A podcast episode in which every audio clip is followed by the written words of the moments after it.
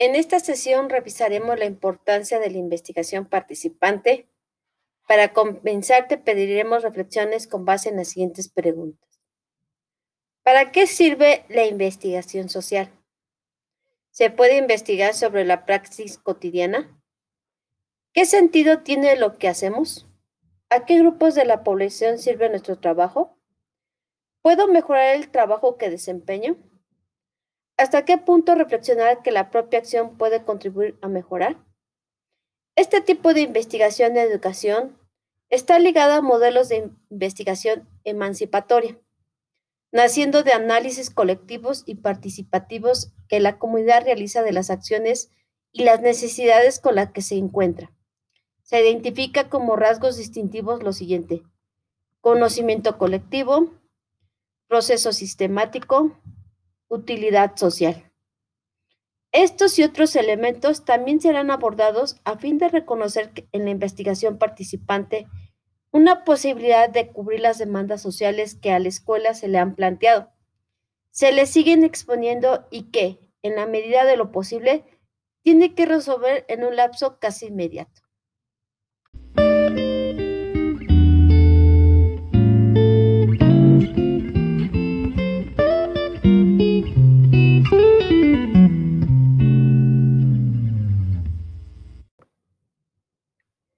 Referente conceptual de la investigación.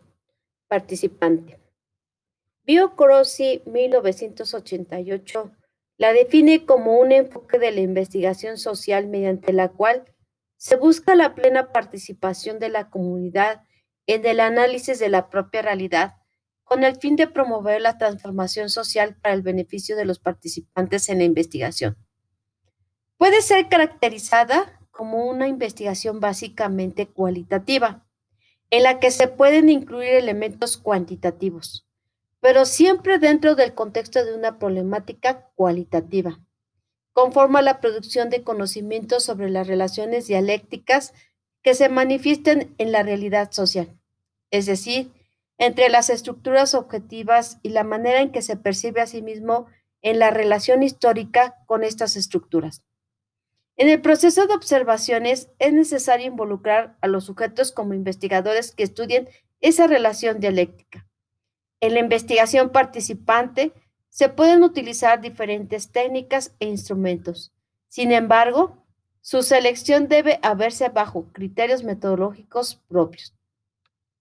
Su contexto participativo parte de considerar que el profesional investigador se embarca conjuntamente con los demás en el proceso de investigación, aprendizaje y acción, lo que implica invalidar su neutralidad en el enfoque, pudiendo mantenerse los criterios científicos de precisión en la observación y de objetividad en el análisis, conjugándolos con los intereses de la comunidad y con la posición ideológica que se manifiesta en este tipo de investigación participación.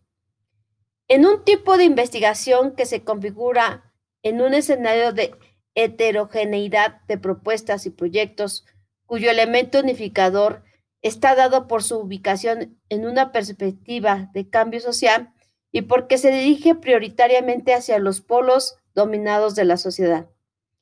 Se entiende, por tanto, como una investigación de práctica social, donde se intenta modificar la realidad circundante y el comportamiento de los grupos, derivado de allí sus elementos metodológicos.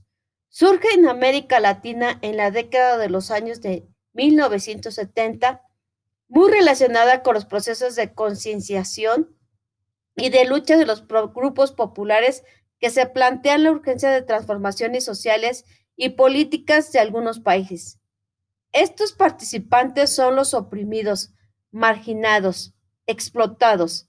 Esta actividad es, por tanto, una actividad educativa de investigación y de acción social.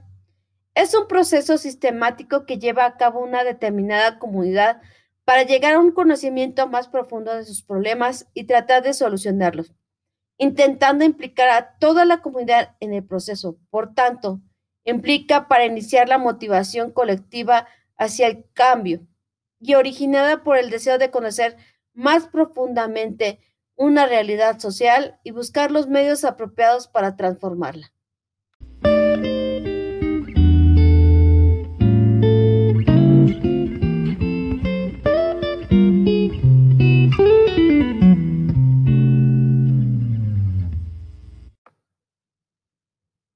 Métodos cualitativos de investigación para el cambio social. Algunas concepciones epistemológicas orientaron nuevas propuestas de investigación en educación, que ya son práctica habitual encuadradas dentro del movimiento cualitativo. Nos referimos al movimiento de investigación participativa e investigación-acción. Las metodologías que se describen en este apartado parten de una concepción social y científica holística, pluralista e igualitaria se basan en la teoría crítica y en el pensamiento de Habermas.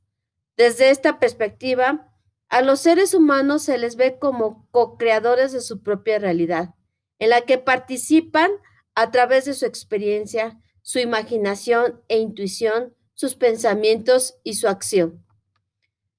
Nuestra realidad es un producto resultante de la danza entre el significativo individual y colectivo. Esta visión activa de los sujetos de la sociedad es elemento de unión de estas metodologías que enfatizan la participación como estrategia base. Dentro de este enfoque se pueden identificar tres formas básicas de investigación, a saber, las metodologías que fundamentan a la investigación cualitativa parten de una concepción social, científica, holística, pluralista e igualitaria. Contrastan con el método científico ortodoxo y se fundamentan en la acción, la práctica y el cambio. Formas básicas de investigación.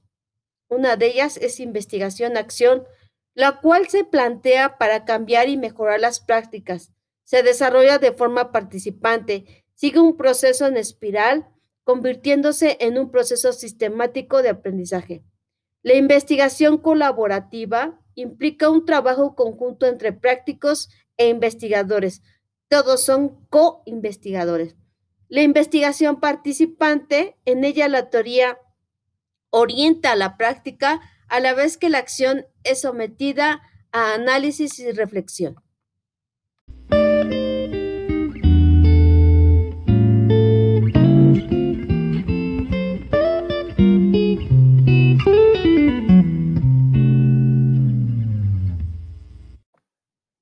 Para concluir, diremos que las características de la investigación participativa debe ser movilizadora al beneficiar de manera inmediata y directa a la comunidad. Debe de ser dialéctica porque involucra a la comunidad desde la formulación del problema hasta la interpretación de los descubrimientos y la discusión de la solución. Debe de ser dialógica al establecer un diálogo entre, los, entre sus participantes se considera como parte de la experiencia educativa que sirve para determinar las necesidades de la comunidad y para aumentar la conciencia y el compromiso dentro de esta. Debe ser diacrónica a reconocer los hechos y las circunstancias objeto de estudio. Debe de ser histórica porque su proceso metodológico fomenta el estudio de la problemática en sus interrelaciones a través del tiempo. Además, se centra en la praxis social y la integración del conocimiento popular para lograr un conocimiento preciso y relevante de los hechos y procesos concretos.